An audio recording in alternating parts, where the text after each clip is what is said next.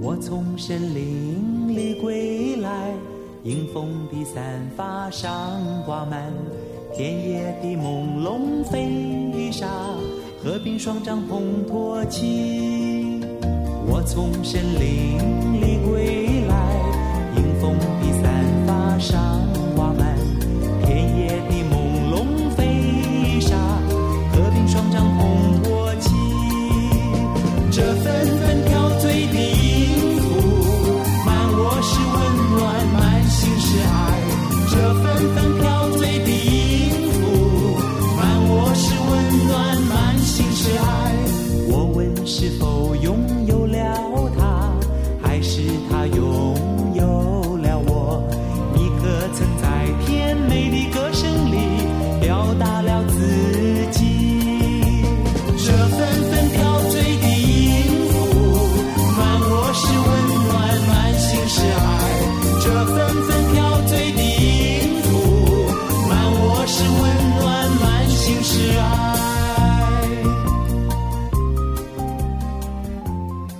Hello，大家好，欢迎收听八零九零有限公司，我是车二文。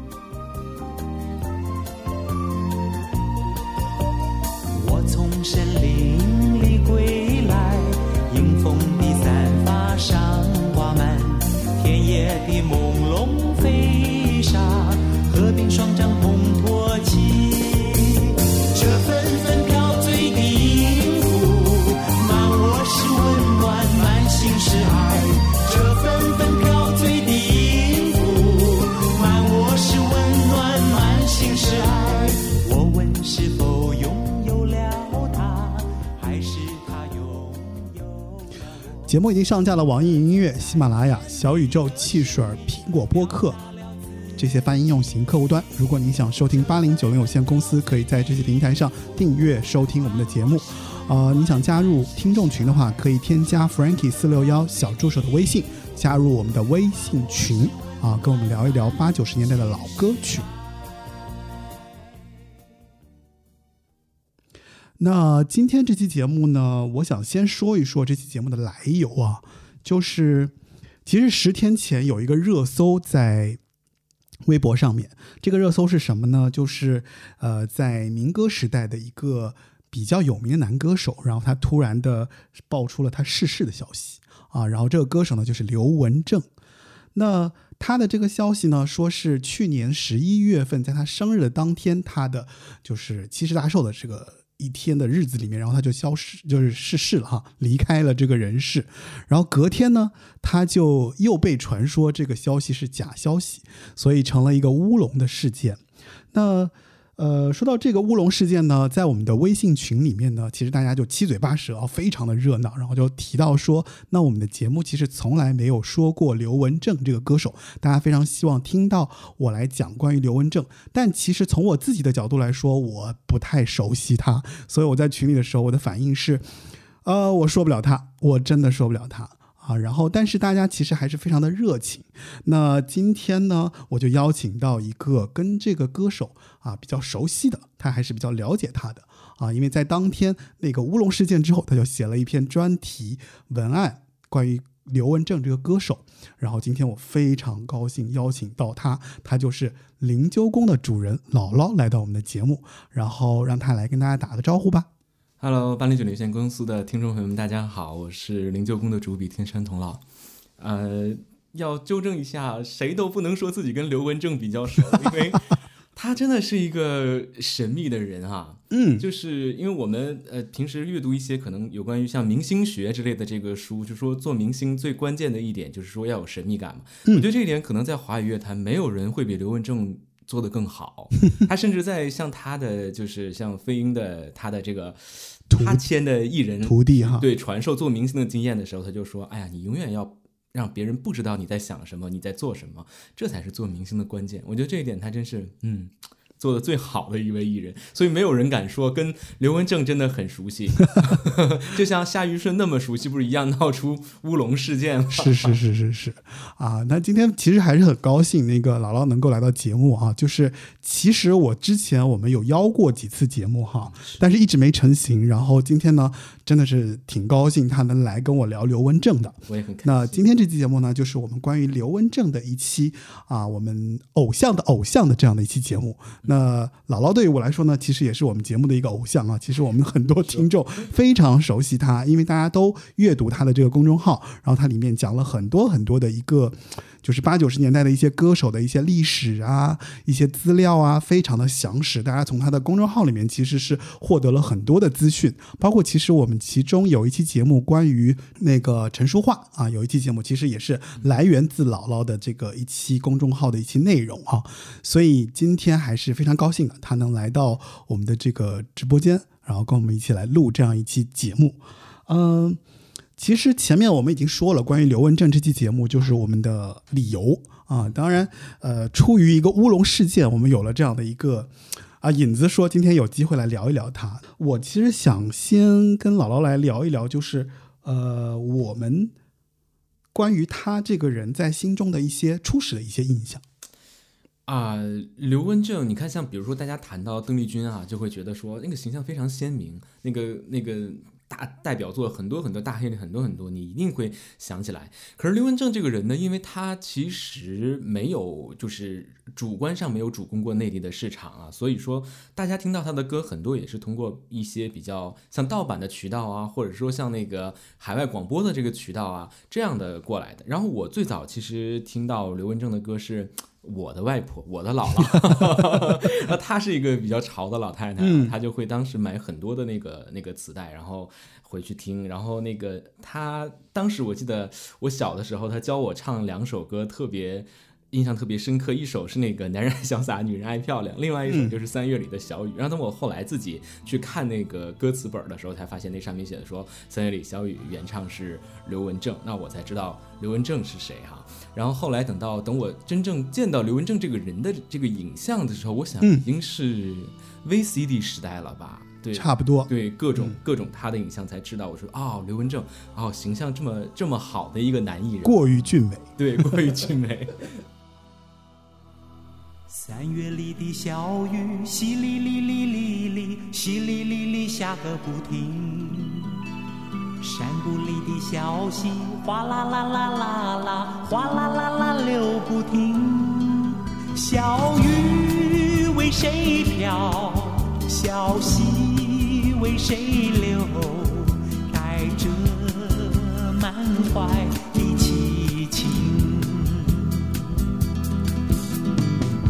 这里的小雨，淅沥沥沥沥沥，淅沥沥沥下个不停。山谷里的小溪哗啦啦啦啦，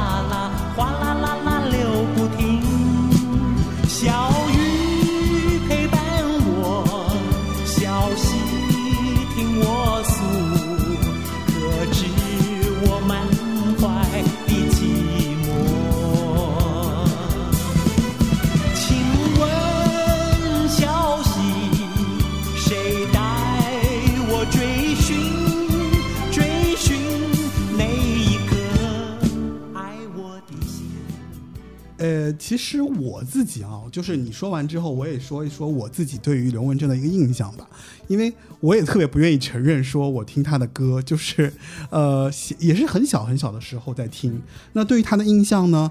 我有印象有流行歌，我开始听的时候，我觉得大部分我熟悉的歌手都在翻唱他的歌曲。对。就是包括像任贤齐啊，像阿妹啊，其实都会翻唱他的一些歌曲，包括像他特别有名的，像你刚刚提到那个三月里的小雨，嗯，对吧？就这首歌，其实在我当年那个小时候，八十年代，呃，出生没多久嘛，然后到九十年代的时候，然后听到这些歌的时候，还是印象很深刻的。包括刚刚我们提到，就是说，一旦你在一些影像上，包括一些资料上，包括一些杂志上看到这个人的形象，你会觉得说，天哪，这个人就是。确实是形象太好了，就是在我们印象中属于那种，就是完美的那种男性偶像的这个颜值吧，应该算是这种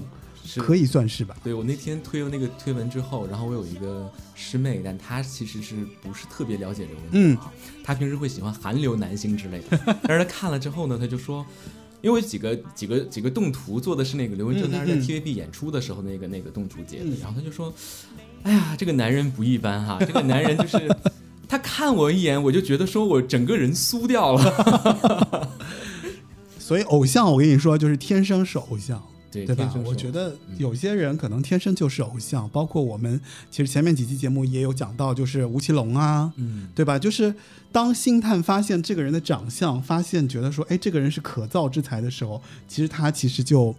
某种程度上其实就踏上了这个演艺的道路。对，但是其实后来的很多偶像可能是需要依靠公司去给他一些人设呀、一些包装啊，或者怎么样。但是刘文正这个人，他本身的条件、他本身的家庭、他的背景，或者是说他的他的修养，一切的一切，你都觉得他是浑然天成，就是就是偶像，他就应该做偶像的这样的一个人。嗯就是还挺完美的，嗯，包括你前面提到的，就是关于他这个就是神秘感的这种这种处理方式，我觉得其实跟现在的偶像比起来，他还非常高明。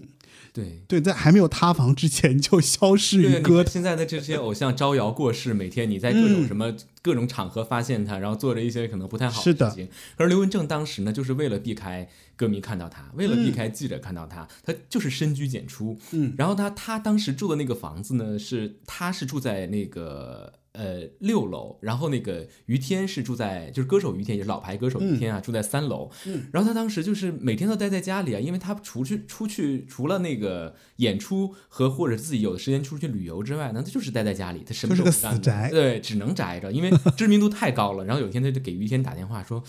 那个于天，你抬头看，我在你楼上，所以你就说这个人他他要寂寞到什么程度，孤独到什么程度？但是也只有这样才能够维系一个偶像在人们心中的这样的一个地位吧。嗯，其实说到这一点，我觉得他的这种就是能力，或者他对这个事情的这个处理方式，我会想到一首歌，就是《忘了我是谁》。哎，就是这首歌其实也是他翻唱的，他翻唱自台湾七零年代末期校园民歌手的一个非常著名的女歌手王海玲的一首歌《忘了我是谁》。然后这首歌呢，其实我们在去年的一月份的时候，我们有一期节目其实聊到过，当时我们在讲蟑螂乐团，然后里面的大哥也是他们翻，他们用 R&B 的方式翻唱了这首歌。对，当时其实如果听过这首歌的人，应该意识到，就是大哥的声音跟刘文正其实真的有一点点像。所以今天我们来简单听一下他唱的这个版本，然后呢，大家可以再去想一想，就是我们去年这个这期节目里面聊到这首歌的时候，他们之间的这个联系。当然，我也非常希望你可以找来王海玲的版本去听一听。那这些歌都会让你知道，原来就是在台湾流行音乐史上，一些好听的歌真的是经过几代的传承，不断的在翻唱演变，然后走到今天这个模样的。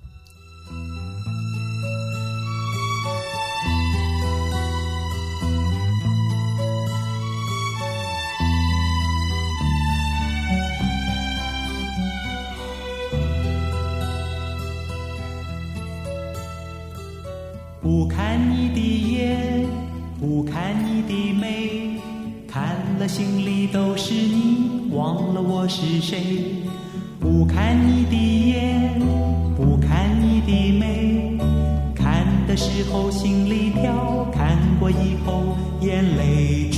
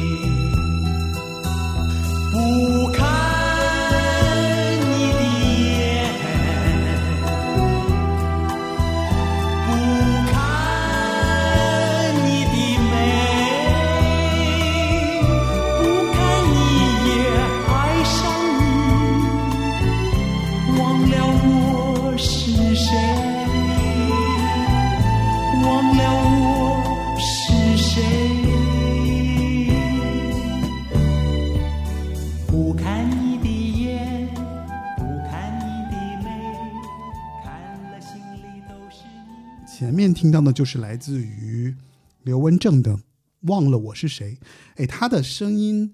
就是他唱歌那个唱腔，确实非常的特别，嗯很容易记住，就是他的那个咬字，你觉不觉得？他当时最初的时候呢，因为他是北方人来的，嗯，所以他的咬字呢就会相对于一些可能台湾当地的歌手或者就稍微不一样一些会。清晰一点。但是他的那个发声方式呢，我觉得他可能应该是听了很多的欧西的那种那种经典，啊 所以说他的行腔会比较靠前一点，嗯咬字靠前一点。但是你可以把后来的王力宏看作是刘文正唱腔的一个升级版，对。但是你想，其实他们俩靠前的那个感觉是很是类像似的的，对，类似的，嗯嗯嗯其实，在八零年代的乐坛中，有一句话啊，我就是有一句名言叫做“男学刘文正，女学邓丽君”，然后这个就可见，就是他能够跟邓丽君齐名的这种这种名号，说明其实他当时真的是一个非常知名的一个男歌手，对吧？对，包括他其实他的歌曲其实也在内地形成了一股翻唱的风潮，对对吧？就是在内地，像一些歌手。呃，王杰石啊、啊谢丽斯啊，这些都翻唱了很多他的歌曲。嗯当时反正还有很多人其实也怎么说，就是不太张强、张行啊，对对对对对对，很多人都翻唱了他的歌，对，然后说明他的这个地位是在台湾乐坛是有一个绝对位置的。对嗯，然后这一点我其实特别想听姥姥说一说，就是关于他这个歌手在歌坛，呃，就是他真正的这个位置的一些看法吧。我觉得是这样哈、就是华语乐坛呢，一直到现在为止啊，嗯，可能都是一个阴盛阳衰的状态。这当然这是、呃流我认同流行音乐的一个必然嘛哈。但是呢，刘文正呢，虽然说他不能够就是单枪匹马去改变这个状况，说我们把视野放到整个华语乐坛来讲，真正的第一位男偶像，嗯而且是率先签约了国际公司，解锁了香港、新马、内地乃至海外市场的这样的男艺人，而且他是抢先在呃台湾在台北做了这个体育馆演唱会的男艺人，嗯而且他还是第一波自己翻身做老板签艺人的台湾歌手。他，而且他的这个最强势的一点，我觉得是他对这个时尚潮流的敏锐度哈，绝对是艺人中的标杆哈。嗯他那个时候就有特别呃特别强的这个意识，他就说，艺人如果不能够站在台上衣着新鲜华丽，那就是对观众的不敬。你看这种看法就是。像后来的梅艳芳啊、郑秀文啊，其实都是在贯彻这种这种精神。那刘文正体验的有多早哈？你在台湾很多歌手都是灰头土脸就出来唱歌，或者打扮的 就是学生样子就出来唱歌的情况下，刘文正就有这样的觉悟。而且很多歌手其实没有那种骨子里面的这种对于时尚敏锐度的把握，都是要靠公司去打造，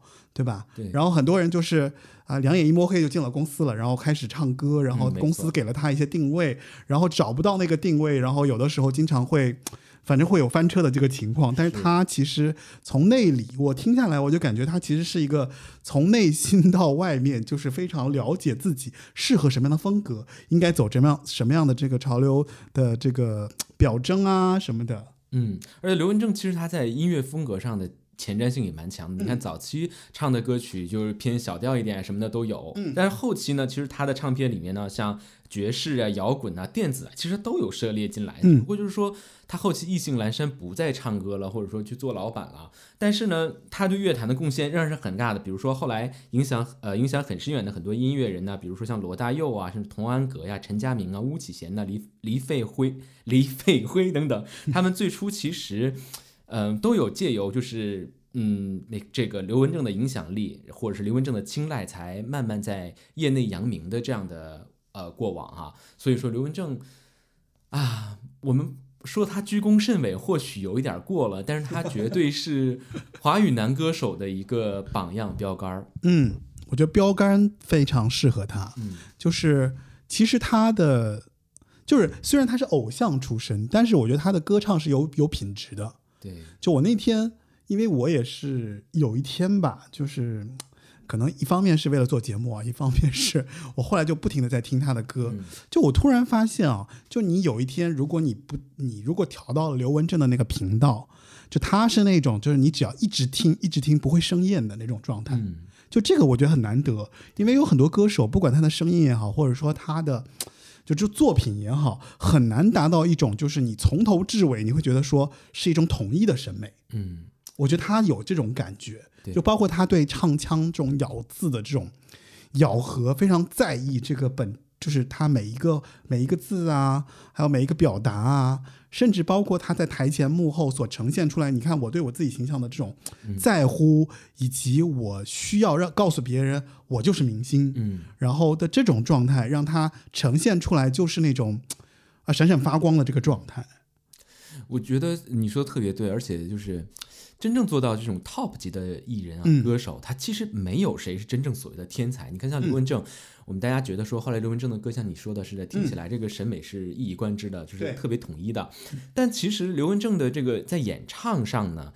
他在啊、发片之前，其实已经在台视做了大概五六年的这个歌星了。然后，但是呢，那个时候他的演唱能力是还是不不好的，而且就是对，其实像到七五年发诺言那段时间，他的演唱能力也并不是说特别好的，但是好像突然之间从七七年、七八年开始，他的演唱能力就有一个一个跃升式的这个这个这个长进，就像邓丽君从呃七四年到日本之后，也一下子有有一个飞跃，我觉得这个就是。精诚所至，就是你一定要有前期的这个积累，你才有后面的这个质变。嗯嗯，是这样。哇，这个真的很难得。我哎，作为一个后辈再去看以前的这种歌手以及他所呈现出来的这种品质，其实到现在为止，我觉得也可以成为现在很多歌手的一些去了解他呀、去学习他的一个非常好的一个怎么说形象在里面。嗯，对。嗯，那这个时候我们来听一首什么歌呢？姥姥来推荐一首吧。啊，我们要不然听我们要不然听听一下他唱《奈何》吧。他早期的时候唱《奈何》，就是邓丽君也唱，王菲也唱，但是原唱是他。可以听一下他早期的那个那个唱腔是什么样的。好。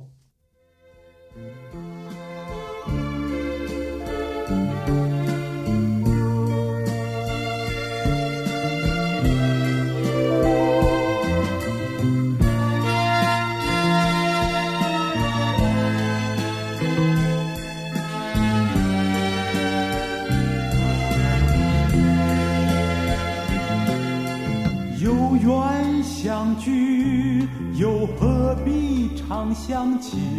到无缘时分离，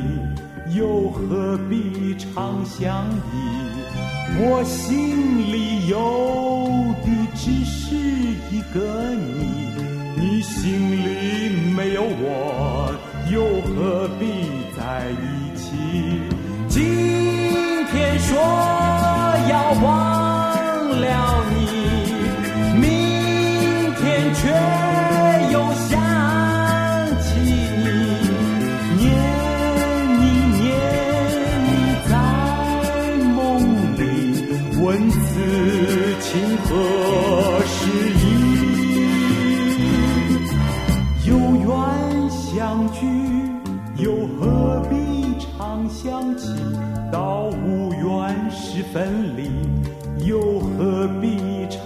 常相依？我心里有的只是一个你。你好，刚刚那首歌就是来自于刘文正《奈何》。王菲的版本也也也挺好听的，但是这首歌其实真真正的原唱就是刘文正，哦就是可以听一下刘文正早期的那种，那我也搞错，是吧？那种行腔，他是他是那种感觉的。然后就是他的这个腔，他的那个腔调，我实在是觉得，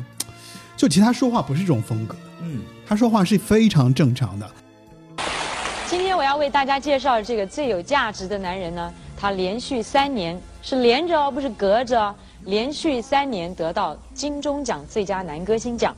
还有他是第一个在电视上录制专辑的歌星。另外呢，以前他在幕前，现在他退居幕后。可是，在舞台上表演的艺人都常常争相呢，以他作为模仿表演的对象，常常模仿的都是他特殊的唱腔，还有他喜欢在脖子上挂一条长长的白色的围巾。可是那些模仿的都是挂卫生纸。还有呢，就是模仿他的舞台的动作。我想你应该已经有个概念了，他就是你猜的刘文正。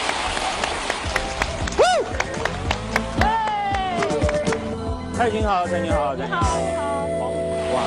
这这个这是皇后的椅子，哎，可是你是皇帝。嗯，刚才我们在介绍你的时候，你有没有听到啊？很多人模仿你在台上，模仿你现在，他们都把一条卫生纸挂在这边，当做是个围巾，然后都学你唱歌，然后又学你的动作。嗯，你对这些人有什么看法？呃，你对如这些模仿果很有风度的讲，就是说我很谢谢他们，嗯一直继续帮我打这个知名度。嗯，没有风度的讲法呢，就是实在是没有什么水准。他们学我的时候，因为很多人已经很少看到我上电视了，对以误以为他们学的就是我就是那个样。对对对。尤其你，哎，算了，不要讲。那万一有的时候你跟他们同档的时候，他们也这样表演，你怎么办？我就拿出我比较有风度的一面，好吧？你们尽量模仿。谢谢你们帮我打我的知名度，心里想真是讨厌。靠我赚钱。啊！哦，这句更厉害啊！这是有有魄力啊，有气魄，这是大巨星的气魄。哪里哪里哪里？有的时候在报章杂志上啊，嗯会讲到一些呃关于你的那种很轰动的谣言嗯啊。你面对这些谣言的时候，你怎么怎么怎么处理？对，你做演艺人员，你必须要面对呃一些呃各种发生的各种问题，嗯比如新闻媒体啊，就是现在呃我有问过一些一些新闻界的朋友，说你们为什么写一些不是实际上的东西，让明明人家活得好好的啊 那他们是说，因为现在的观众呢，他们不喜欢看好的，他们喜欢看不好的东西。他们怎么知道呢？就是，所以这就是心态问题。嗯，对他们误以为是这样的，所以我觉得我们台湾演艺界的明星偶像越来越少，就是因为大家不够捧场。哎，他们就是拿着这些啊伟大的新闻啊，或者是这制造的方法，像个保龄球一样一滚，把我们这些人都哐打翻了。你也碰到这个问题吗？哎，我一直没有资格碰到这个问题。你很幸运，很幸运。我很幸运你多穿一点这种性感的衣服，就会碰到。就早晚会碰到。啊那我要检讨一下，我今天是为了你穿的，你知道吗？啊，你啊，你要谈食衣住行，我们来先谈好好来食吧嗯，啊，因为我是北方人，我嗯我从小呢，我喜欢吃的东西，我我妈妈都说刘文正是最好养的。怎么讲我？喜欢吃的都是最便宜的，什么炸酱面啊，什么水饺啊，嗯什么面，什么关于面食的葱油饼啊，非馅儿饼非常简单。一呢？穿以前为了表演，嗯，表演上我觉得舞台上你要树立你自己的个性啊，穿着一定要注意啊。那那个时候比较花一点钱那是是表演上对，那。是为了表演，因为你做哪一行说哪行话。对那平常我自己也是很随便的，因为怎么舒服怎么穿，舒服、嗯流行啊，简单不见得有名牌。那名牌是给那些有虚荣心的人去做的，所以你这件衣服就证明蔡琴多少因为红的关系啊，也受到这种不是这样子啦，是我以为你很虚荣，所以我就穿了一个跟你一样虚荣的衣服嘛我不啊。结果结果你不是，那我我现在也来不及改了，不要，待会我我我要虚荣的把问题问完。好。接下来是什么？十一住。住住呢？住我也很简单，啊可是我喜欢住这个屋顶高一点的。哎，住高一点，哎，跟我一样喜欢这样。那那那个开的车子呢？什么车牌子啊？在在在国外住两年，因为国外必须要会开车。对，在台湾的话，我没车，我都开计坐计程车，不是开计 他开计程车，用坐他的计程车。台北最方便。哇，你都常坐计程车，哇，这真我万万没想到，我以为你应该是那种很帅的那种呃跑车啊，什么 BMW 没有哎。哇，他真的非常的朴实哎，真的没想到。那那那那你生活的情趣在什么地方？生活的情趣啊，嗯，没什么情趣，就是工作啊。然后我喜欢旅行，你喜欢旅行哎终于找到一点有情趣的啊。那么旅行的时候，你你喜欢什么样方式的旅行啊？呃，我喜欢去比较现代化的大都市，嗯然后呢，有最好有一点艺术气息的。哦，像现代又纽约、东京、啊、旧金山，嗯啊，比较好一点地区，嗯啊，然后可以在那边可以得到很多资讯的。像我以前，我老觉得我就在我们家华视、录音室 这三个地方游来游去，像个鱼一样。可是到国外以后，我不同了，嗯啊，不会把自己搞得那么局限得那么哎小那么别扭。我发现全世界这么多人都在做各种不同的事情，何必自己对一些小事何必那么在乎？嗯，真的是有大将之风啊！大牌讲话真的不一样，这个大牌并不见得说他很虚荣，他是真的心胸很宽大。其实刘文正的声音，他在聊天的声音完全不是他唱歌的这种方式。他早期的时候被人说山东腔，就是就是就是确实是有那种就是哎，我我就很难形容，反正反正非常还挺民歌的。但是他他其实这个像这个歌吧，其实是他自己一个事业心的表现。为什么嗯呢？这首歌的这个呃作曲人就是呃李达涛呢，是刘文正自己跑去西门町的嗯 piano bar 去找的高人，因为他我要发片了嘛，那我肯定要找好的音乐人来给我写歌啊。你看他其实还是蛮有就是这种。呃，雄心壮志的哈，就是嗯不是说公司丢给我什么我就唱什么了，是吧？所以说，就是有想法。哎，还是很有想法的。嗯其实，在那个改革开放的年代啊，就是因为我们其实节目里面提提到过好几次那个改开时代带来的这个流行音乐的这种进化。那那个时候呢，包括内地，大家就了解邓丽君以后，就是刘刘文正跟邓丽君相对来说，在内地的影响力，他是没有邓丽君高的。对对吧？就这一点上来说，嗯，我不知道你怎么看，就是它的这个原因，就其实因为在流行歌坛，尤其是在华语流行歌坛，他们两个算是。就包括前面我们提到那句话，其实算是齐平吧，嗯对吧？在影响力上，因为一男一女嘛，是对吧？就是这种，呃，早期的华语流行歌的这样的一个偶像男歌手、偶像女歌手，我觉得是这样啊，邓丽君在去了日本之后，呃，你可以感觉到邓丽君的制作水准确实是有一个质的飞跃，以至于就是现在所有我们再拿出来台湾歌手在啊呃七八十年代的唱片，没有人的制作水平能够赶得上邓丽君，甚至邓丽君其实在七十年代末期到八十年代的时候，她的唱片已经拿到美国去做了，嗯已经完全脱。叫脱脱亚脱亚入欧的感觉了，就是完全是国外的这种水准了。嗯这这当然是一个一个关键点哈。另外一个关键，我个人的观点，我觉得是，嗯，刘文正是没有真正打通香港的这个关节的，就是说，哦香港其实非常喜欢他。他当时在香港呢，也确实是做到了受很多人欢迎。你看，像那个张学友的老婆罗美薇，他就说，他说最喜欢男歌星不是张学友，而是刘文正。对，因为很多明星的偶像都是刘文正，是，所以呢，他其实在香港呢，但是他一方面呢受很受欢迎，另一方面他公司的这个安排上呢，其实是更加希望他打新马，或者是说台湾本土市场你要握得住。但是呢，其实你香港这块，邓丽君为什么说她的歌曲能够在大陆红的那么快，或者说进入到大陆那么顺畅？其实就是因为宝丽金她当时很多东西在香港做，她是她的作品是通过香港进入到内地的。嗯，但是刘文正其实他没有在香港达到那么那么深层次的嗯这个程度，所以说他的作品流入内地的这个相对来说相对要弱一点。对，嗯而且他当时其实自己也很惆怅，他说为什么邓丽君的卡带在内地能卖四块，我卖两块五？他还是有会有一个比较的。这个好好笑啊，这个点。对刘文正，刘文正他自己其实他非常欣赏，也非常喜欢嗯邓丽君。他有一个照片，就是他呃那个邓丽君是岛国新歌舞的那个大海报，嗯然后作为他的这个拍照的背景，他在拍照。所以可见就是说。他能够用一个女艺人的这个海报做背景来拍照，可见他对这个女艺人是还比较认可的。对，是非常认可的。虽然两个人的这个交流焦点不多吧，嗯，但是确实是，呃，刘文正是非常非常之欣赏邓丽君的，嗯，但是你刚刚说那一点，我觉得还挺天蝎的他，对他挺天蝎的，对吧？就是那种就是要赢的心态，哎，但谁能赢过邓丽君？是。然后呢，其实说到他，我觉得就是包括刘文正啊，包括邓丽君，其实都是跟八十年代非常挂钩的这个歌手。嗯，就这些歌手，其实，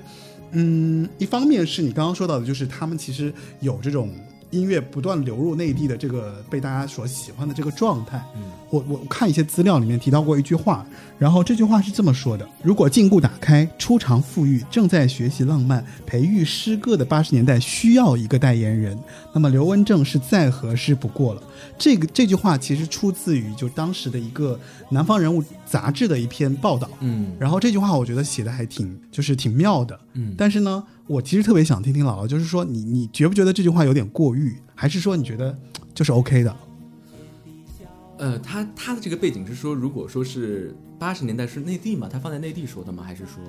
就是八十年代，他没说是港台、内地还是哪个地方，就他在形容他的时候，他觉得如果说八十年代要找一个形象代言人，嗯那么他其实是很合适做这个形象代言人的。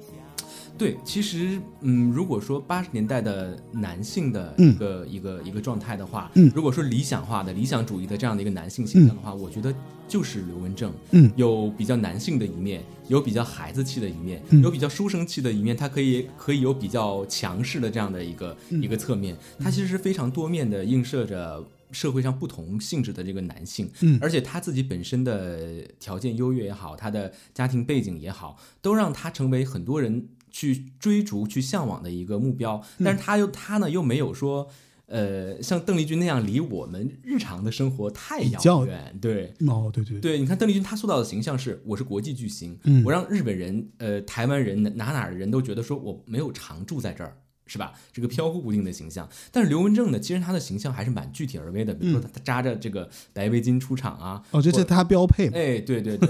对，大家是有一个有一个具体的形象的，对对对一个 icon 的形象的。嗯所以我觉得这个形象呢，就是说向善、向好、向美。它都是一个比较合适的形象，嗯我觉得可能言辞表达上会有一些过于热情洋溢，但这嗯个事情究根到底的话，我觉得道理上是没有错的。嗯嗯嗯，哇，你这段说的特别好。嗯，就是我觉得他其实把男性放在了一个相对更前面的这个这个位置。嗯就是你知道，就是最近女性主义对吧？就这么热热热门的这个话题，所以其实我觉得在那个年代，其实关于性别议题这个东西，其实还没有到现在那么那么分庭抗礼的这个状态。所以我就觉得说，他的这句话就是把刘文正推到了一个，就是那个年代代言人，我认为其实是有一些男性红利的。嗯，刘文正首先他是很很尊重女性啊，就是当时他跟那个叫什么鬼后王串如两个人 拍拍片儿，然后因为王串如是得罪了黑道大哥嘛，所以说要找人去毁他的容，然后那个刘刘文正就说说老王没事儿，我就一直待在你身边。然后江蕙那个时候做刚刚出来唱歌的时候，然后刘文正也在做餐厅秀，然后他就知道就是江蕙身世比较嗯。坎坷一点，所以他就说那你可以就是。在我的表演中穿插，帮我暖场啊，或者说中插这样来演唱，这是去给他们的这个留下都非常好的印象。嗯所以说，刘嗯文正对于女性也是非常非常尊重的。那对于呃男性本位的这种认知呢，怎么讲？刘文正也是一个电影演员，他拍了很多琼瑶是的戏啊，但是他后来就是，嗯，因为他的形象比较固定化了，不是富贵公子啊，或者是说他可能就是一个多元的。就是嗯懵懂追爱的穷小子啊。但他其实呢，觉得说他觉得男性不应该是只是这两种表象，嗯他觉得说应该有更深层次的，可能是悲情的，或者是更深刻的东西去展现男性。所以他后来就不演电影了一度，然后他说他说我不想成为导演的工具而已。嗯，嗯所以其实我觉得，我不知道你认不认认同啊，就是我觉得，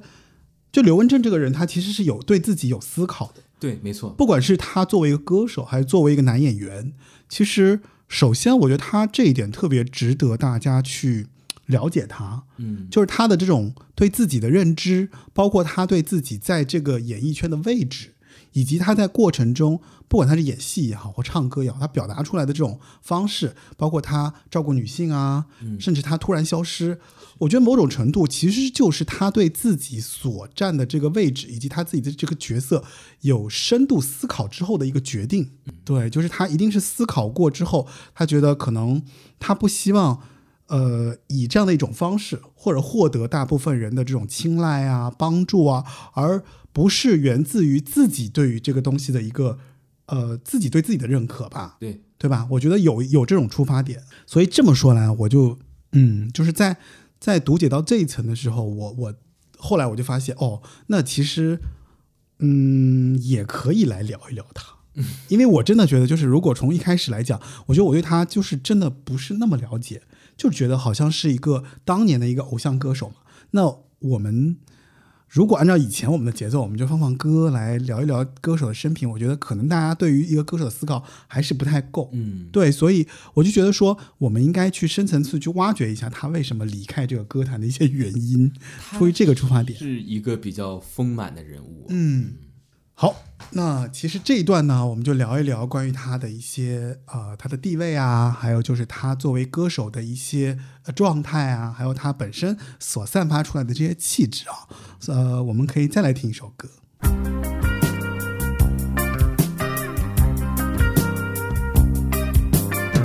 今宵月朦胧，琴声不在眼中。愿和你无中宵，你是我情意浓。今宵多珍惜，让我们欢笑到天明。过了今夜，不知何时再相逢。Dancing all night，要你常记在心头。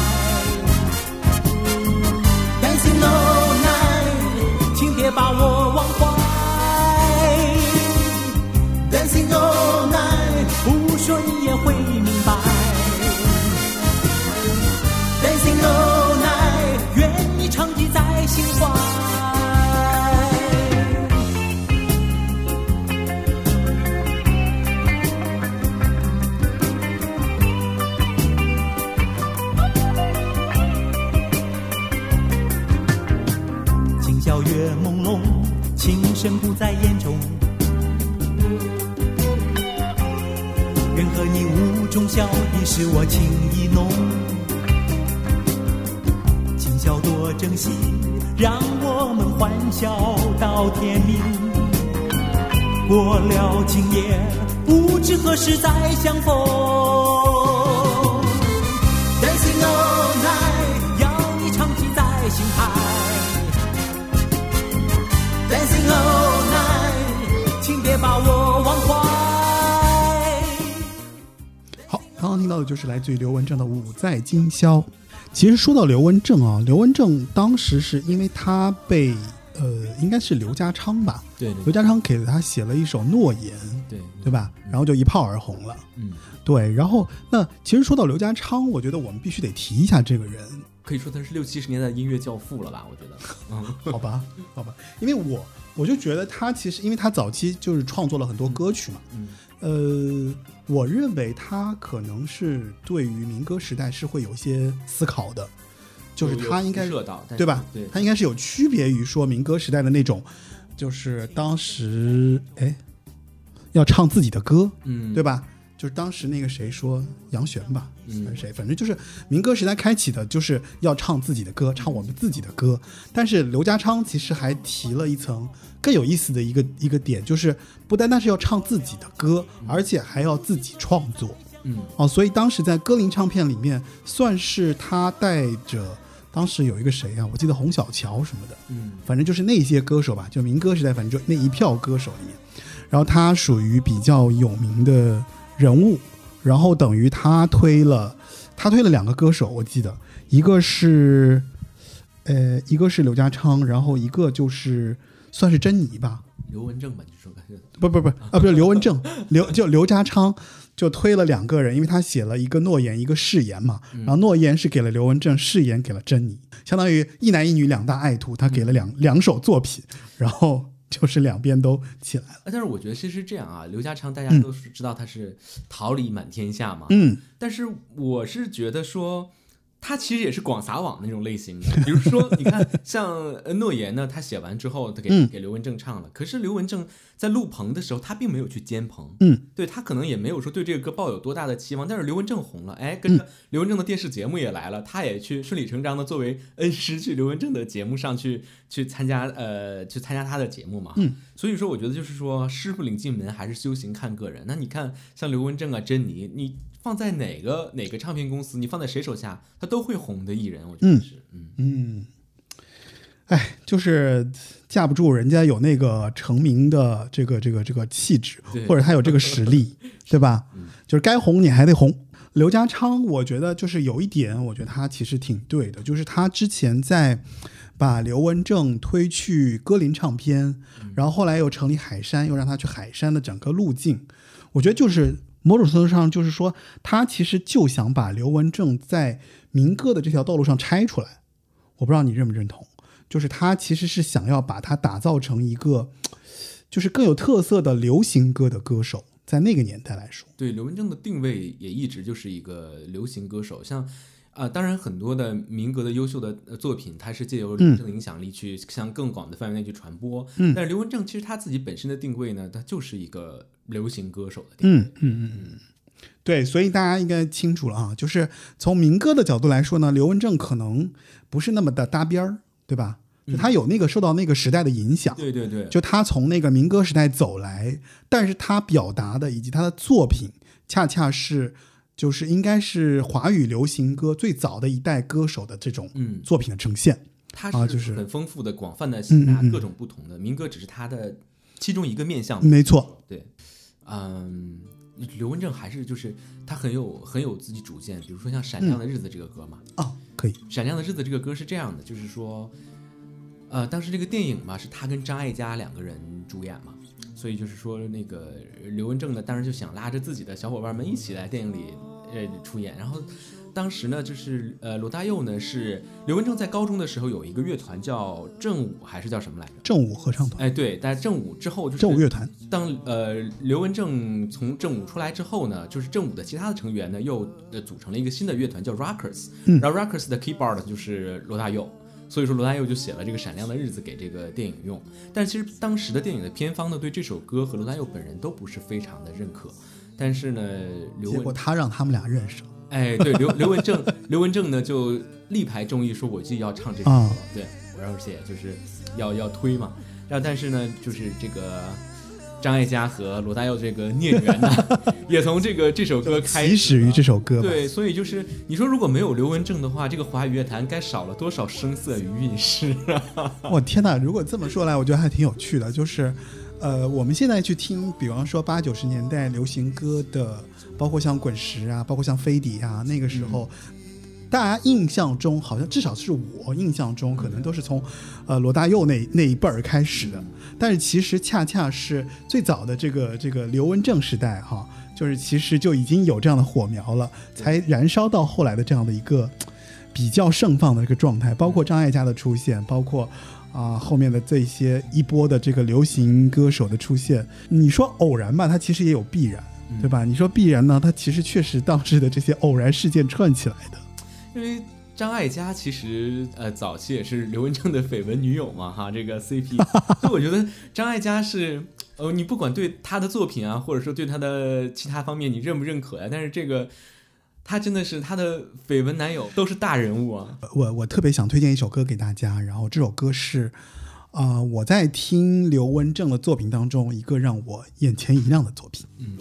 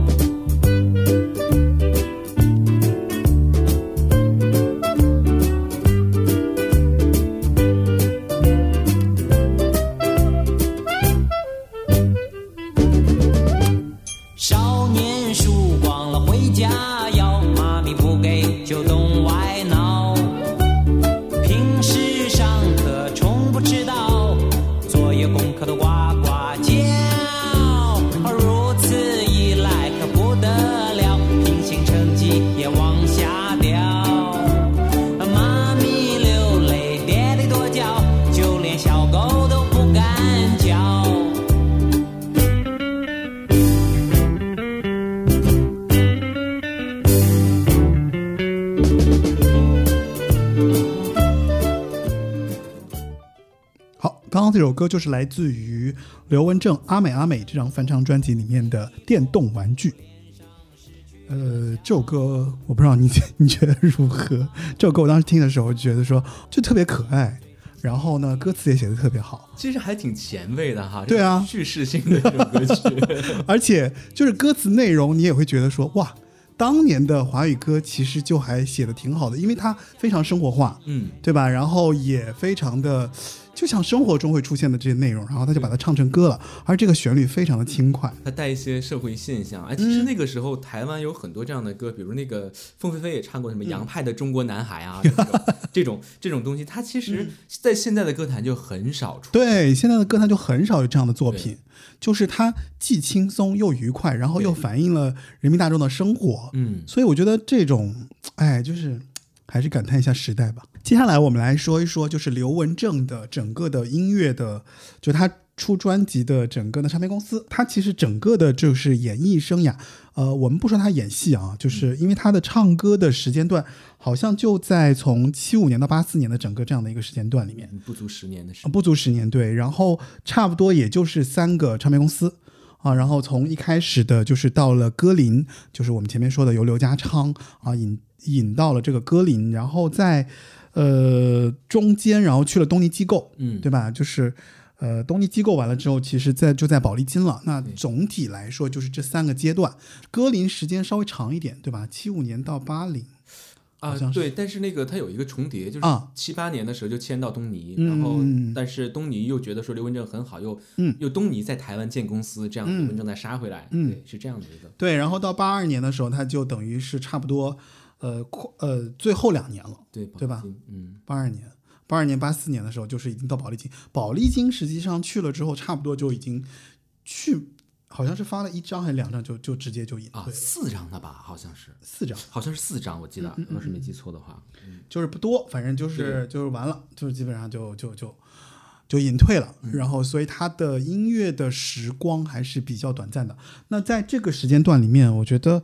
呃，姥姥可以来讲讲，就是它总体的这个每个阶段哈，就是嗯。我觉得就是包括像你喜欢哪个阶段，然后还有就是呃中间有没有你觉得特别值得讲的一些专辑啊什么？嗯，我个人觉得，嗯。呃，讲一个阶段一个一个专辑吧，嗯，就是阶段来讲，我其实是比较喜欢刘文正签给那个东京机构之后的这个作嗯。品啊，那、风格比较多起来，像是欧欧美的经典啊、东洋歌呀、华语时代曲啊、disco 啊，其实他都有在唱。那最重要的就是我们刚才也提到了，就是校园民谣的一些金曲啊，比如说《雨中寂静》啊、《不要告别》呀、《乡间小路》啊、《外婆澎湖湾》啊、《小雨中的回忆》啊等等这些作品，其实都是借由刘文正的影响力才向更广的范围内传播开来的。然后这个其中就是翻唱那个 银霞的这个《兰花草》是最厉害的，就是七九年的这个版本呢是力压了关正杰、邓丽君、欧阳菲菲、陈美玲、陈百强，然后成为了香港电台中文歌曲龙虎榜的第一名，然后连这个 TVB 的台庆呢都要邀请刘文正做表演嘉宾的。嗯然后呃有意思的是那个时候刘文正有一个最。厉害的歌迷是邵逸夫，邵逸夫，邵逸夫在呃零七年百岁寿辰的时候，在红磡是呃大宴宾客这四天的堂会嘛，嗯当时刘家昌肯定要去祝寿的嘛。刘家昌 当时说：“哎呀，怎么办呢？我也联系不上刘文正了。”最后找了林志颖和钟汉良两个平替吧，然后唱的是这个刘文正的这个金曲啊，哈，是是这样的。因为我为什么喜欢东京机构这段时间的这个作品呢？是因为我们最熟悉的刘文正、最熟知的刘文正、听得最多的刘文正，其实就是这段时间的刘文正。没错，所以说是感情最深的。但是如果说，呃，从八二年开始加盟宝丽金开始呢，就是刘文正他的音乐格局上肯定是要再升级的。嗯那不仅是编配上更精致了，然后唱腔上也更成熟了。嗯，然后八十年代的这个新锐的音乐风格呢，刘文正都有涉猎到。然后最重要的是，刘文正把自己的这个 rocker 的这个感觉又从青少年时期又唱回来了。嗯，然后我最喜欢的这个专辑呢，就是刘文正所有专辑里我最喜欢的一张就是八三年的《太阳一样》。然后我认为这个是刘文正最精彩的一张唱片啊，嗯它有一些那个时候比较前卫的看起来的太空感呢、或者说科技感的这样的概念，然后。曹俊宏写的这个 rock 风的这个同名歌曲呢，也非常的入耳。我觉得我们可以听一下这个，好，哎，太阳一样。Thank you.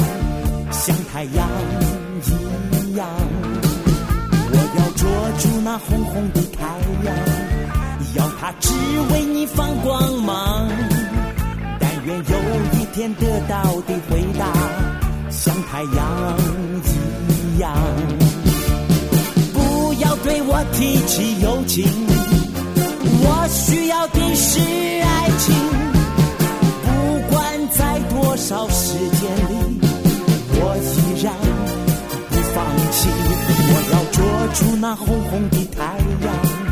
要它只为你放光芒。但愿有一天得到的回答，像太阳一样。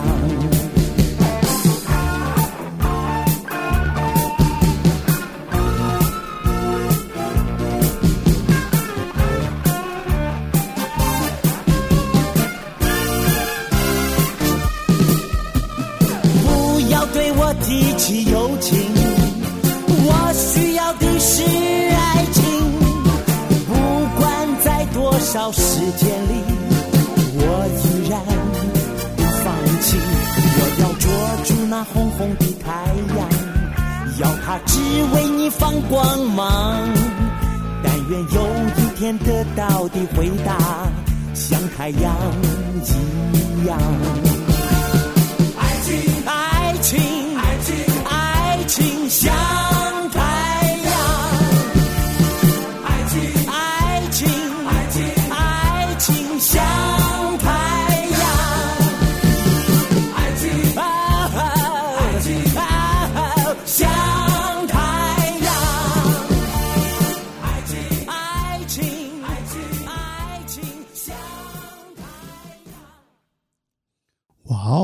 这首歌还蛮特别的，是吧？就是尤其是最后那个，就是嗯，最后还蛮特别的。这是刘文正的这张专辑呢，我接着说我为什么喜欢这张专辑啊，就是啊，它真的很多元，像后面那个《热线你和我》也大家都非常耳熟能详了，它是电子嘛，然后这个《爱的绿洲》呢是 funk，然后呢这个有一个有一首歌叫《心之永恒》，其实就是那种。歌手自叙性质的这种歌曲，讲的是刘文正的内心深处。然后还有一个歌大家都非常熟悉，就是《耶利亚女郎》。哦，对，这个其实我们上一期节目我提到过一嘴，因为呃，哎呀，反正就是咱们节目欠了太多歌手了哈，就是呃，我们欠了很多节目哈，就是大家反正一直想要听童安格，那我们先上刘文正，就是是童安格写的，然后他第一个先唱的。对对对对对，没错。然后刘呃对童安格后来自己又再唱了一版对，但已经是时隔五年之后，当然是编曲什么的啊，是是是是是。然后这张专辑就是那个太阳一样哈，嗯，那有首歌叫啊爱像什么？那这首这首歌里面的两个女生和声呢，大家也都非常熟，是马玉芬和徐景纯，所以这个班底是有多么多么的强大。马玉芬其实可以说一下，因为马玉芬算是台湾。呃，就华语流行里面的就是专业的一个伴唱，最强和声，对对，最强和声。基本上，如果你听过好听的歌，都有他的一份儿。嗯嗯，对。然后我我私心要向八零九零线公司的 各位朋友推荐一首歌啊，特别特别喜欢的一首歌叫《约会》，我觉得是刘文正情歌里唱的最好最好的一首。嗯。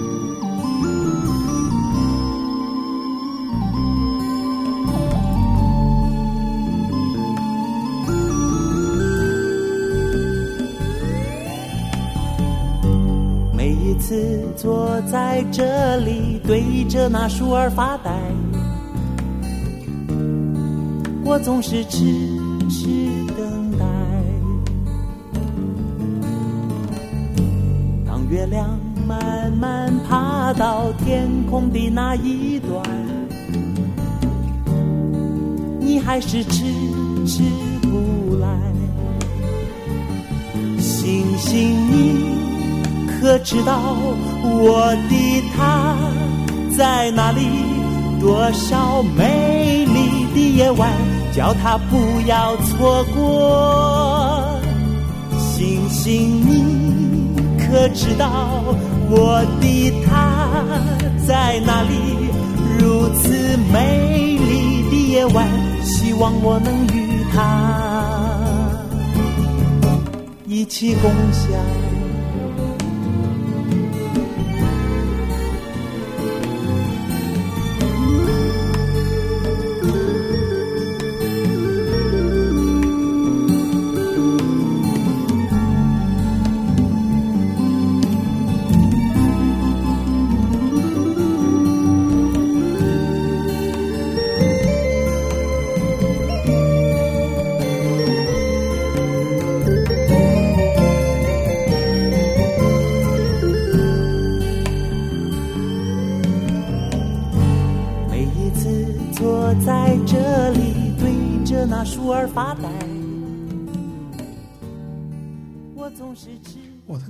曲很不错，是吧？这个编曲还蛮棒的，这个就是比较不一样。是就不像那个 那个年代的歌，像对，嗯，哈林是还挺挺有意思的。对，哈林不是说说那个他觉得刘文正至少要领先大家五年以上吗？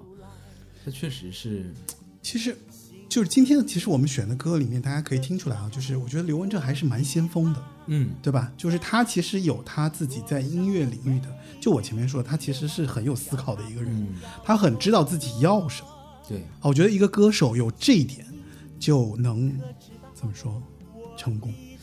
但是就是说台湾的这个土壤不允许他 太先锋的这个对，因为他可能太早了吧。嗯就如果再往后几年，你看后面的这种，就各种各样的都有了。嗯就是他其实确实是在用自己的方式去给那个当时还比较禁锢的时代，或者大家思维还比较局限在说啊，我们应该听什么样的歌，我们应该唱什么样的歌。然后你看，我们当时还是在民谣的这个时代，然后还是在一些民歌，然后包括内地其实也刚刚起来，因为有了这些前赴后继的歌手，他们有自己的思考，他们希望能够带来一些不一样的东西，给了流行音乐注入这样的能量，以及很多他们对于流行音乐的看法之后，那才有了后来的这种不断百花齐放的这样的一个过程。嗯没错，刘文正是你看像金金曲奖。呃，金曲歌王的前身是那个金钟歌王嘛，金钟奖嘛，嗯然后刘文正是蝉联了三届，对，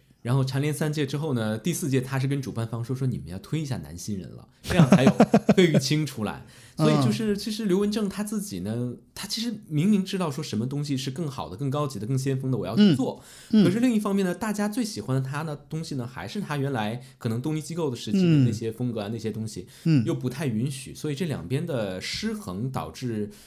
刘文正会有一些意兴阑珊，对于做艺人这一行的啊，所以这就要提到，就是说他隐退了之后，他就回美国了嘛。嗯，然后从美国他就又回来自己做这个唱片公司，对吧？对做了飞鹰唱片，然后就推了飞鹰三叔，然后那三个女歌手，我相信啊、呃我们在八九十年代的歌手里面，大家应该比较熟悉了，就是像伊能静、嗯方文琳，然后还有裘海正，这三个算是他的就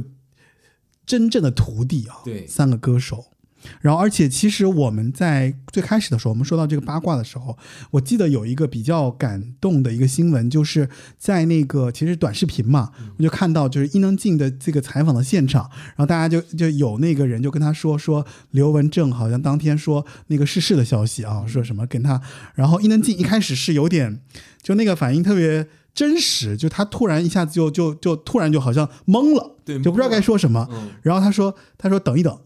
然后他转过头去，然后再回过头来，就说明呃，这个恩师对他的这个影响啊，就是确实是很真实的在这个艺人身上反映。他当时那个反应就是我不知道，然后他突然就转过头来之后就热泪盈眶，就说哎，我采访不了了，就是他要去后台了。就虽然随着这个这个剧情的反转，好多人在骂伊能静啊，但是我我嗯但我觉得得其实挺真实的对那一刻的反应是，就很真实，就假不来，对，就是你能感受得到，就是说我我不知道这个消息，然后我收到这个消息之后，他的那种反应，而且我觉得他转过头去的那个反应，确实是很真实的一个下意识的反应。对，绝对是发乎内心的这样的、这样的一个嗯对对对对。对，其实伊能静呢，她真的要感谢刘文正，而嗯。不是刘文正带她出道的话，她也不知道今天会是什么 样子，因为刘文正是为了他是去了好多次日本，然后、呃把他带出来，然后当时还是冒着被家里告什么拐带幼女的风险啊，才把他带出来。嗯嗯，而且刘文正其实还是蛮有眼光的。你看《飞鹰三叔》，像伊能静这种公主啊、可爱日系那种类型的，然后方文琳呢，玉女嘛，嗯是吧？然后熊海正呢，可能野性一点，是吧嗯？他这个选择还蛮蛮有层次的。是他，但是你觉不觉得，就是他选的这三个女的，其实也都挺偶像的，对，迎合那个时代，或者说迎合他自己最擅长的那个路对吧？做的，就是长得不差，然后呢，唱的呢各有风格，然后，然后是他觉得，哎，在唱片圈里面，就是他摸爬滚打了这些年之后，他总结出来，哎，那这个歌手我要选什么样子的，然后我希望用什么方式去打造他，嗯，我觉得还蛮有他自己的一套这个想法的。刘文正对歌手是富养战略呀、嗯就是我带着你们见世面，我带你们吃好的、喝好的、穿好的，哎，嗯把你们真正从内心深处养的富足了，变成一个明星、一个偶像。对，所以像我觉得，呃，方文琳和裘海正，我相对来说没有那么的熟悉啊。就伊能静，我是真的觉得，就是他从搭上那个跟张雨生的那一条，那个当时的那个就是。就那那那条线儿之后，然后你就觉得说伊能静真的非常的是那个偶像的那个状态，对就是其实他蛮练习生的，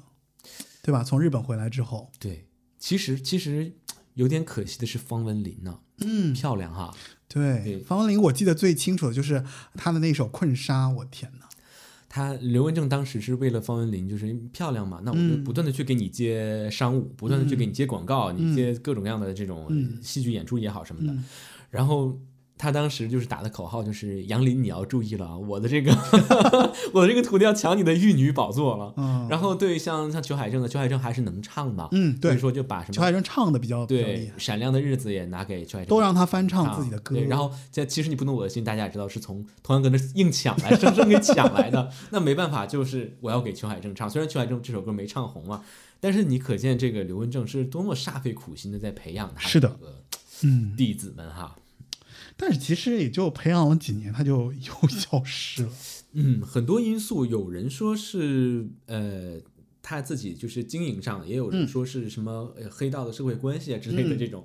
嗯反而到最后就是他们也都是能可以在娱乐圈去发展的一个、嗯。一个局面了。那嗯。刘老板功成身退也就离开，嗯，对，确实，他那个时候闪退的这个莫名其妙，就是突然就闪了，就是可能当时的这个唱片圈可能正步入一个繁荣的一个兴起，所以它其实里面有鱼龙混杂的各种各样的声音，或者各种各样的这种势力啊、源头啊都介入进来了，大家就觉得说，哎，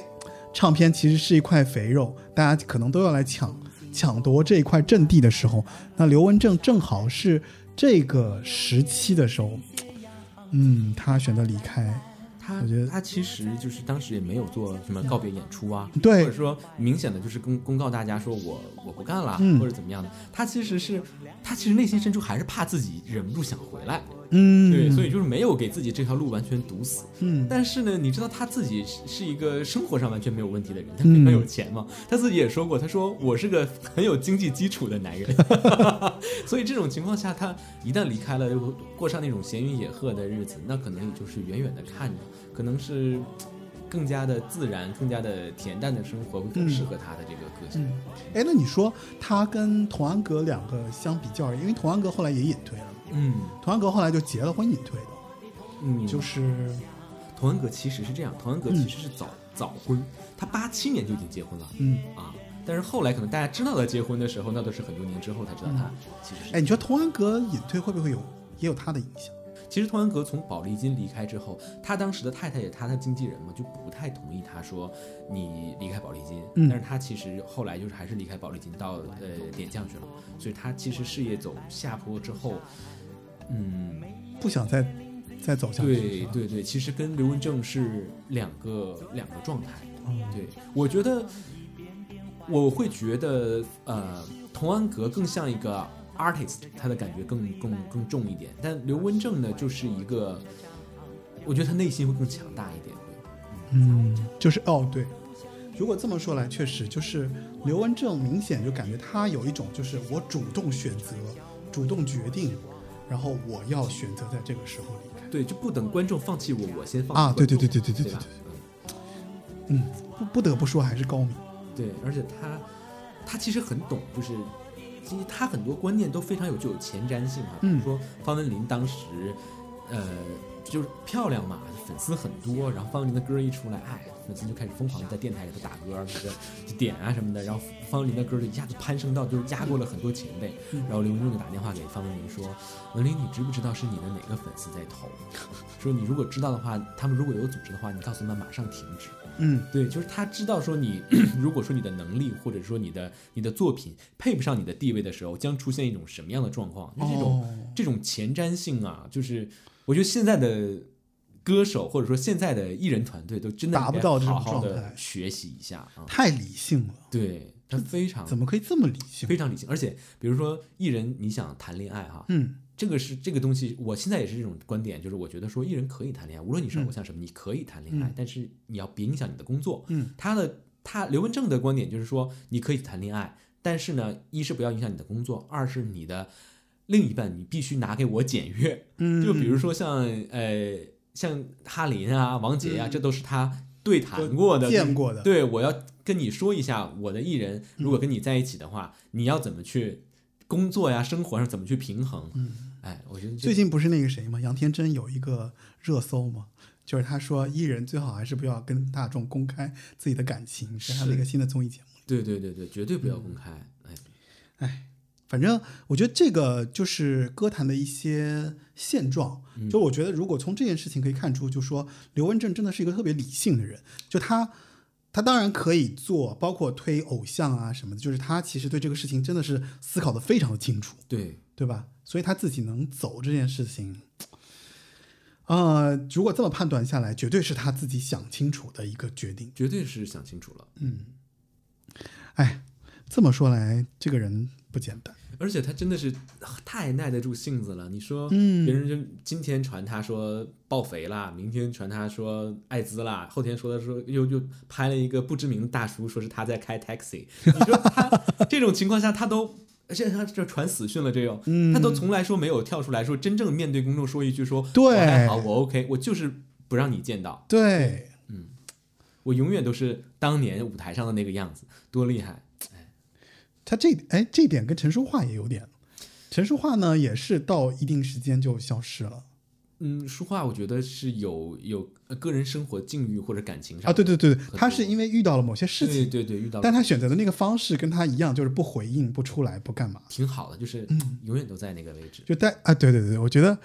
我觉得啊，这里我们可以提醒一下某些明星歌手，就是就是见好就收，对吧？见好就收，真的就是因为，当然这个决定也不是谁都能做得下来的，就是真的就是要想清楚，就是如果嗯到了一定的阶段，或者说你觉得，哎呀，算算，我们也不能给什么建议。就是你反正我觉得我挺佩服这些能见好就收的明星的。你看 top 级的这些歌手 diva 也好，他们没有人是我一直努力向前冲，没有的，嗯他都是有一个给自己一个缓冲吧。嗯，还有还还有最后一部分啊，就是呃，我们其实，在聊刘文正，我们其实，在聊当年的这些歌手的时候，其实我们就发现，就是呃，我我前面也说了，就是我自己对于他的理解是在于说，我听了很多歌手在嗯模仿他，或者在翻唱他，嗯，那后来我就看到了一些材料哈，其实就提到说，呃，其实我才发现，就是刘文正其实是我偶像的偶像。嗯，啊，就是这里面其实有提到，包括像那个提就说他是偶像的人，我这里就简单说一下。你看啊，费翔提过，嗯，说他是完美的偶像。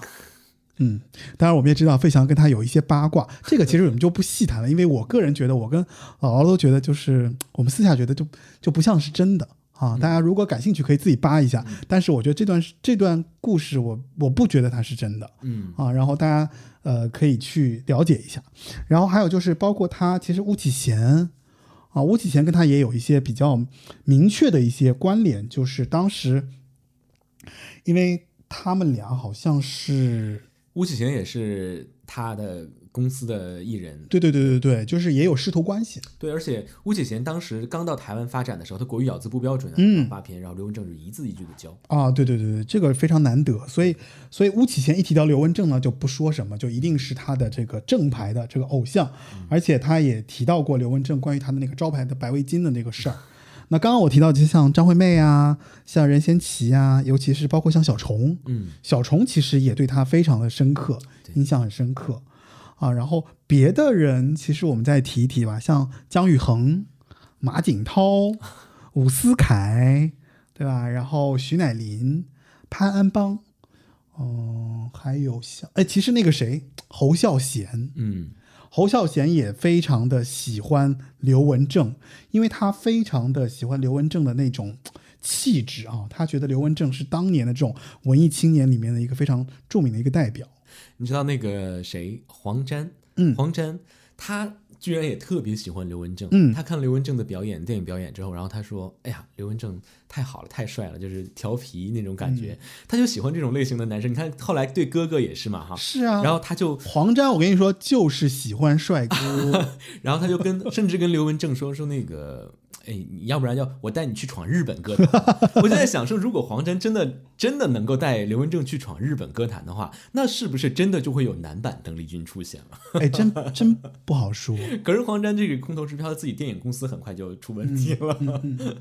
我觉得黄沾，当然我们前面是说笑了，就是我觉得黄沾对于这些男歌手啊，其实我觉得是一种惜才的一种表现。是，就他明显感受到这个人其实是有一些明星潜质的，嗯或者他有能力，有这个实力，那当然是会后加后后爱这些，包括像哥哥啊，包括像刘文正啊，包括像他后来的这些比较在意的这些歌手，其实就说明他其实有眼光，而且有自己的这种看法对于这些歌手，他喜欢他在意的歌手都红，对吧？都红。所以就是你看，他明显能够看出这个人是呃有自己的这一套的见解的。是，对，还了不起。然后还有包括像吴宗宪啊，像内地其实还有一些像许巍、嗯，马文君，尤其是现在重新火的张强，都提到刘文正，就是觉得就是像一个白月光一样的存在。对，所以我觉得大家其实可以了解到啊，就是。呃，刘文正不单单是当年的这个偶像，其实他其实还是偶像的偶像。偶像的偶像。啊，这也是今天我们这期节目想要来聊他，想要来说他的一个呃比较根源性的东西。嗯，就是我觉得，如果你是一个对偶像歌手特别青睐的一个听众，就是不不妨可以去了解一下刘文正，可以去听听他当年的这些歌啊，然后可以去来感受一下，就是在七八十年代吧，就在那个年代的时候，偶像是这样的一种存在。对，我觉得偶像是需要智慧的。嗯，上台需要智慧，下台也需要智慧。嗯但是这个 timing 的把握，你要去学一学，真正看一下刘文正是怎么做的。没错，就是其实我们现在很多歌手，或者说我们这个年代起来的一些偶像歌手，嗯也有非常好的啊。嗯我个人是也是有看，也是有看到非常好的一些偶像歌手的。但是我觉得，因为经验，或者说因为自己被于，比如说粉丝推起来的一个过程太迅速了。对，他的那种快速，他不是说被一个歌坛的前辈所就是栽培出来的。嗯，哦，他都是那种就是，呃，怎么说？嗯你说拔苗助长吧，就是稍微有点过，对，就就很速成嘛。体系那种速成，没错，就是因为日韩呐、这种偶像体系，然后出来的这些歌手，就是他在还没有知道怎么样做一个歌手的情况下，他就已经红了，对，他就已经被这个市场所认可了。他其实已经有一定的这个市场认知度了，嗯，包括像我们其实，在我们去年年哎今年年初的时候，我们做小虎队这期节目，其实大家也会发现，就是小虎队多认真啊，就是被训练出来那个过程是非常千辛万苦的，对，就是跟现在的的偶像真的千差万别。千差万别。对，你是没有办法去理解，就当年的这个偶像时代，那更别提说刘文正在那个年代的时候，他所起来的这个过程。对，对，所以我觉得很多歌手，或者说很多现在的年轻人，其实可以通过这些方式去了解一下啊，就是你就知道，其实歌坛经过了这么多年的演变，它变成了什么样子。对，包括像现在，呃，最最新的这些偶像又是说唱歌手，对吧？就是其实觉得我要跟不上了，说唱我就真的真的跟不上的这样的一个情况。嗯，所以还蛮就是怎么说，就是我觉得时代的更更迭还是蛮明显的。嗯然后大家在这个过程中，每个年代都有自己的偶像，每个年代歌手都有自己喜欢的歌，这个没错。但是呢，我们可以看到每个时代中非常闪闪发光的这些榜样的样子。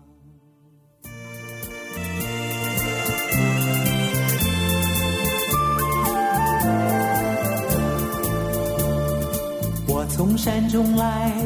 带着兰花草，种在校园中，希望花开早。一日看三回，看得花时过，花却依然苞也无一个。眼见秋天到，已懒入暖房。朝朝频顾惜，夜夜不能忘。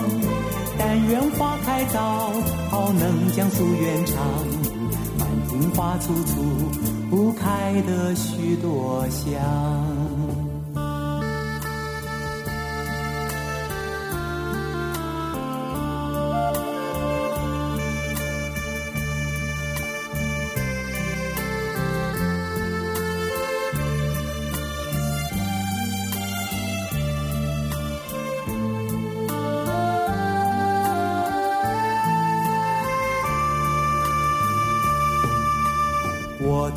山中来，还带着兰花草，种在校园中，希望花开早。一日看三回，看得花时过，兰花却依然苞也无一个。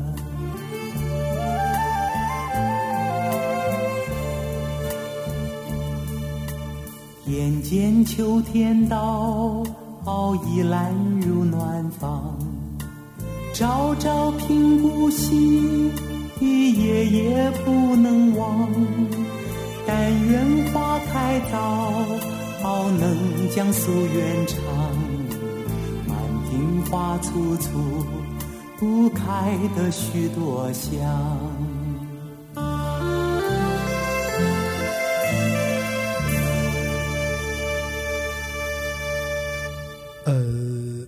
其实今天这期节目就是我们来聊一聊关于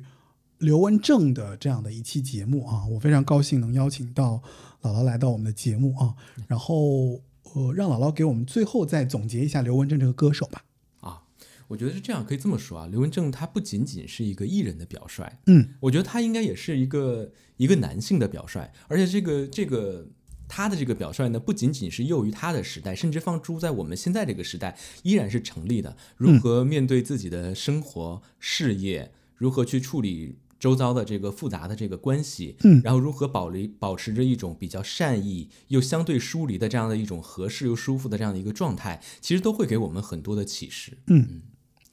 嗯，非常好啊，就是，呃，我觉得姥姥其实是从刘文正整个人的这个歌手的这个角度出发，就是其实是给了很多现在的不管是听众也好，不管是歌手也好，给了一些启发啊。我觉得，呃，如果有机会，大家听到这期节目，可以思考一下，就是刘文正这个歌手他的特殊的价值啊。我觉得这一点其实就是他能够存在，能够歌曲被大家不停的。呃，去翻唱也好，或者说去收听也好，就是它的最大的意义所在了。也是为什么只要一听到他的一些消息，可能就会上热搜。我觉得就说明这个人其实他本身是非常有魅力的，而且很值得大家去喜欢，值得大家去收听他的一些作品啊。这就是我们今天来聊一聊关于刘文正的这一期节目，不知道你喜不喜欢？呃，本节目已经上架了网易云音乐、喜马拉雅、小宇宙、汽水儿、皮艇、苹果播客等泛应用型客户端。如果你想收听八零九零有限公司的节目，可以在这些客户端上订阅收听我们的这个啊八零九零有限公司。然后，如果你想加入我们的听众群，可以在你的微信添加微信呃添加添加 Frankie 四六幺啊，然后来加入我们的听众群，来成为八零九零有限公司的一位怀旧少年。啊，非常感谢你的收听。然后今天就是一期关于刘文正的节目，然后嘉宾是来自于灵鹫宫公众号的撰写博主啊，呃，姥姥，对，天天山童姥。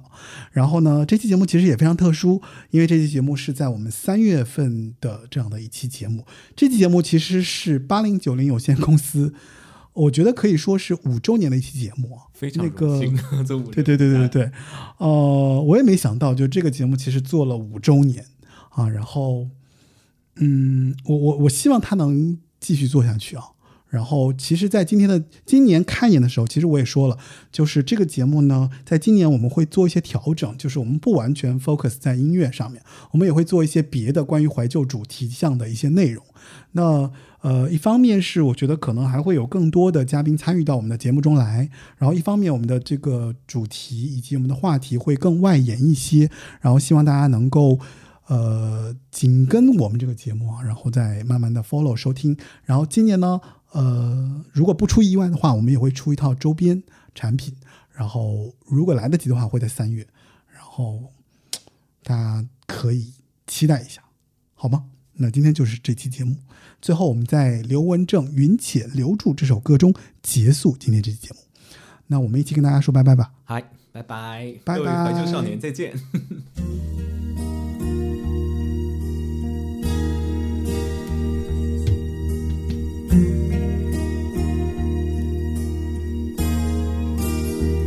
曾仰望天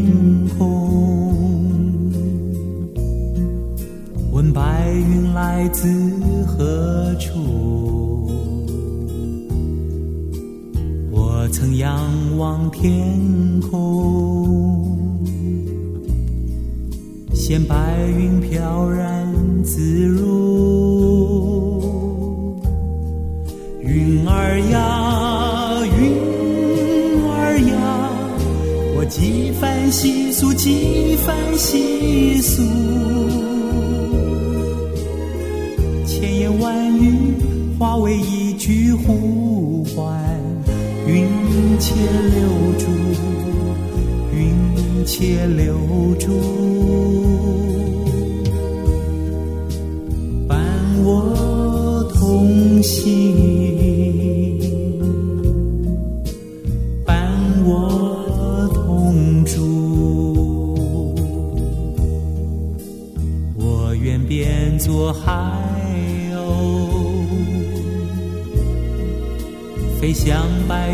声声处。我愿变作青烟，伴白云同行同住。云儿呀，云儿呀，我几番细诉，几番细诉，千言万语化为一句呼唤。云且留住，云且留住，